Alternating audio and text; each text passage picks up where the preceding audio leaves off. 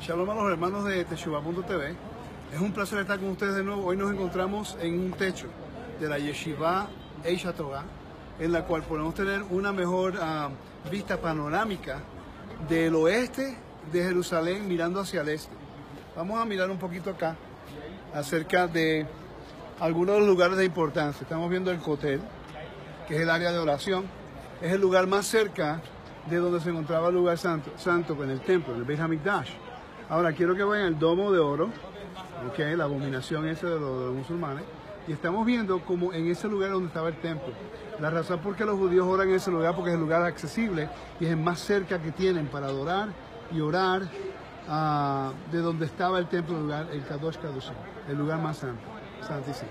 Si estamos viendo algo que me llama la atención acerca de este lugar aquí es el valle de Teropia. Se llama Teropian Valley en inglés, o the Valley of the Cheesemaker, o el valle de los que hacen el queso. Pero ese, si estamos viendo la pared a la derecha, esa es la pared del sur oeste del templo. ¿ok? Allí vemos el arco de Robinson y vemos la esquina donde arriba. Y quiero, quiero, quiero que vean que vean algo. Usted está notando aquella, la mezquita, se llama Al-Aqsa la mezquita Al-Aqsa, que el domo grande, como unos 5 metros arriba de eso, así de alto era ah, la pared y también el store, el edificio, así de alto. Mira ahora lo alto que era en ese tiempo. Y vamos a estar pendientes de algo importante, que lo que están viendo aquí, todas las personas que están viendo ahí ahora mismo, están a 60 pies de lo que era la, carretera del primer siglo. ¿Cómo lo sé?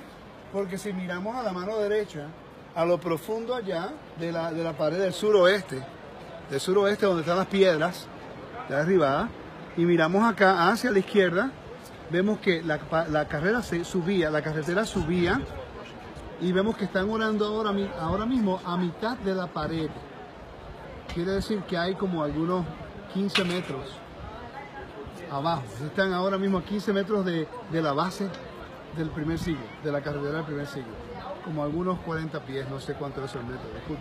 Como estamos en Estados Unidos, seguimos por pies en vez de metros, pero orden por mí para que, para que pueda hacerla. No te rías, no te rías, Walter, no te rías. Ok, entonces, unos puntos interesantes es que si estuviéramos viviendo en el primer siglo, nada de lo que están viendo aquí abajo estuviera ahí.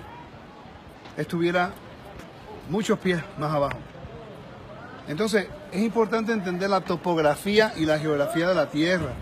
Porque si no entendemos eso, yo acabo de ver un mapa esta mañana de Jerusalén, cuando la Tierra, aquí, donde estamos viendo allá abajo, la Tierra estaba elevada hasta como a un metro debajo del arco de Robinson.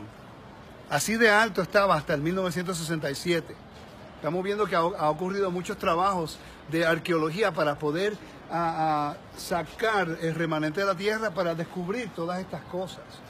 Entonces, si no entendemos la topografía de Israel, no vamos a entender la función del templo de la montaña. Quiere decir que donde estamos ahora mismo, esto no existía en el primer siglo. Estábamos muy abajo, en la ciudad al oeste, esta es la ciudad del oeste del templo, pero que en realidad ninguno de estos edificios este, existían en aquel, obviamente, ¿no? Pero a esta altitud no existían.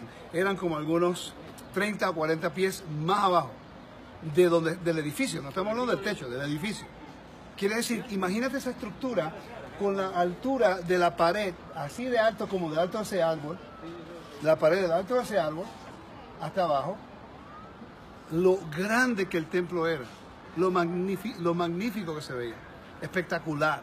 ¿ok? Cuando vamos ahora al Monte de los Olivos, ayer estuvimos hablando acerca de algunos lugares importantes. Aquí es el lugar perfecto de, de que quiero que lo vean. ¿ok? Mirando hacia el Monte de los Olivos, a ver si ahí, espérate.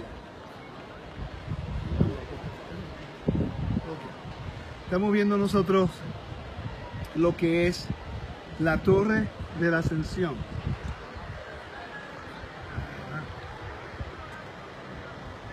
Voy a aclararlo aquí. Ok. Usted está viendo ese domo gris que se encuentra ahí al frente suyo. A la mano izquierda, voy a poner el dedo. No se debe, pero lo voy a hacer. Ahí se mataba la vaca roja.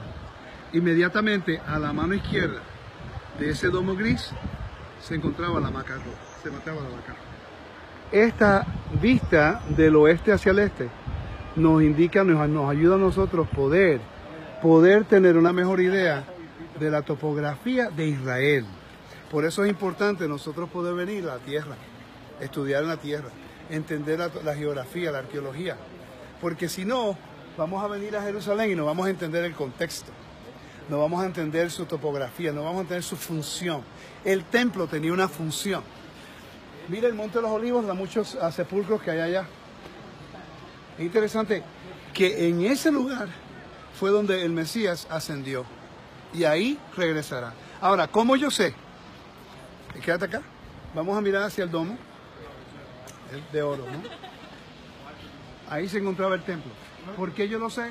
Porque en el antiguo Medio Oriente, cuando los, cuando los reyes conquistaban a otro reino, ellos destruían, sus lugares sagrados y los espacios sagrados y los templos a los dioses, los destruían, los destruían como una forma de avergonzar el poder de ese dios y construían sus templos y sus espacios sagrados encima de ellos.